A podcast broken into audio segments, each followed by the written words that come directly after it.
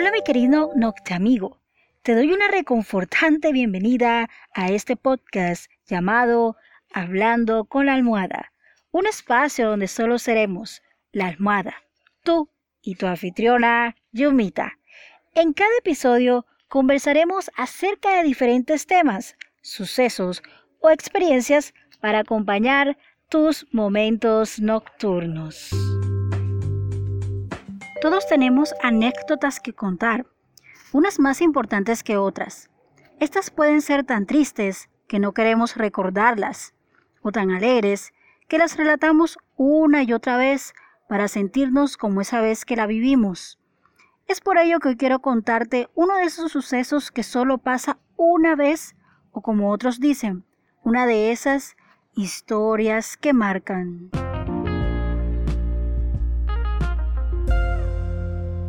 La primera vez que me preguntaron si quería vivir la experiencia aquella fue cuando tenía 16 años. Estaba cursando el último año de secundaria y era parte del grupo juvenil de mi parroquia.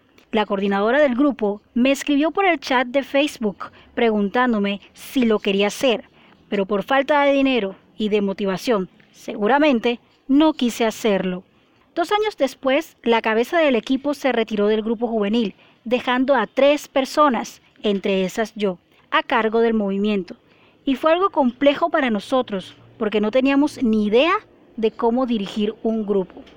Yo me sentía algo perdida y llena de miedo por la situación a la que me estaba enfrentando. Y como anillo al dedo, la ex coordinadora apareció y nos hizo de nuevo la pregunta millonaria.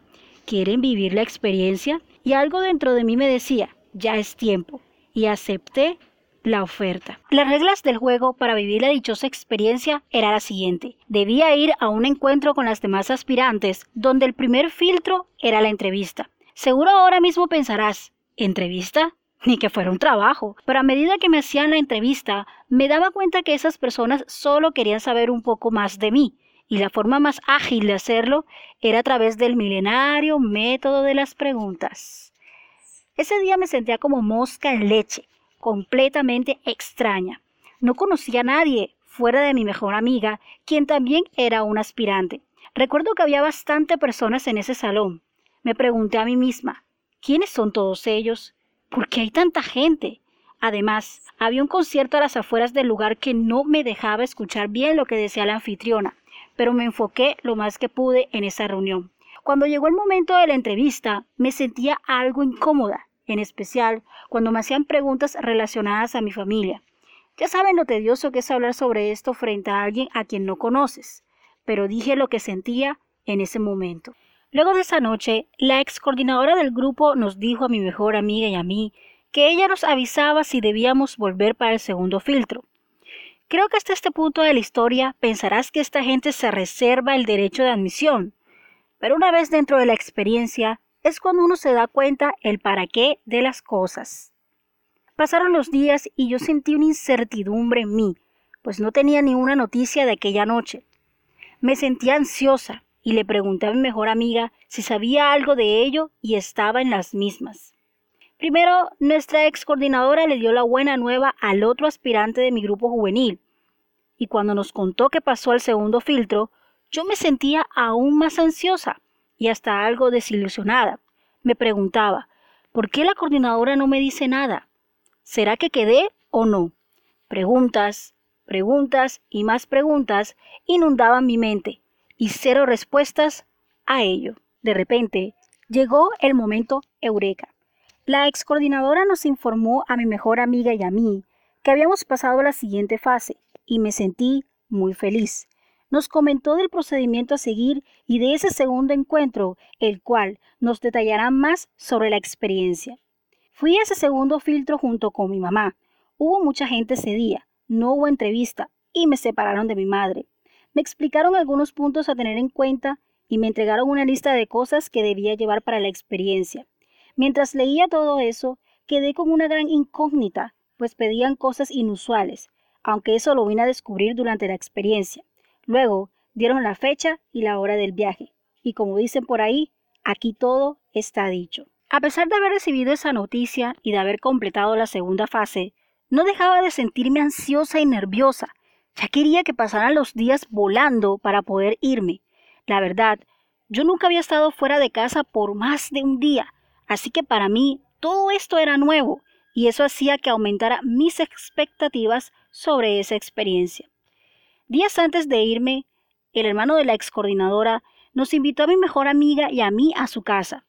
Él no nos pudo acompañar en el proceso porque se enfermó y lo operaron, lo cual causó algo de tristeza en mí.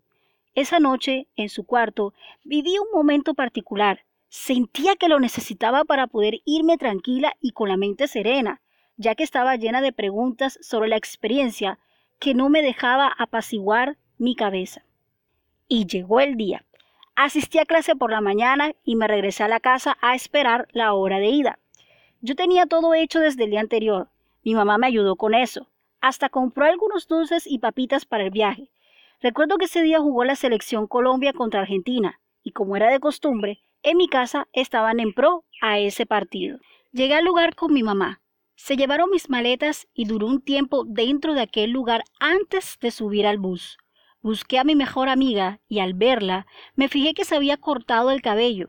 Se veía diferente. Me despedí de mi mamá y nos montamos en el bus. Éramos bastantes chicas y había personas afuera del bus aplaudiendo y despidiéndonos. Yo la verdad estaba sorprendida de la alegría de esas personas que nos ovacionaban. El autobús cerró sus puertas, el conductor encendió los motores y tomó camino. Ya en la vía apagaron los focos y cerraron las ventanas. Yo no sabía ni siquiera por dónde iba. Recuerdo que le pregunté a alguna de las chicas cómo iba el partido de Colombia versus Argentina, y ella me respondió que iba perdiendo Colombia. Sin más que decir, me quedé en silencio y en espera de lo que vendría después. De repente el bus se detuvo y ahí supe que ya había llegado a mi destino.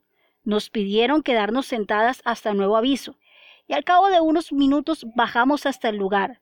Todo estaba oscuro, no se escuchaba ni un solo ruido, no tenía ni idea de la hora que era y fue ahí cuando me di cuenta de lo lejos de casa que me encontraba. Esa primera noche fue muy silenciosa. Cené, Dejé la maleta en mi cuarto, me cambié y me dispuse a hacer todo lo que me pedían. Me fue difícil conciliar el sueño, puesto que no era mi cama donde estaba durmiendo y mi cuerpo no se acostumbraba a la idea de que no estaba en casa. Al día siguiente me levantaron muy temprano. Seguía sin saber de la hora, pero como no salía el sol todavía, supuse qué hora era.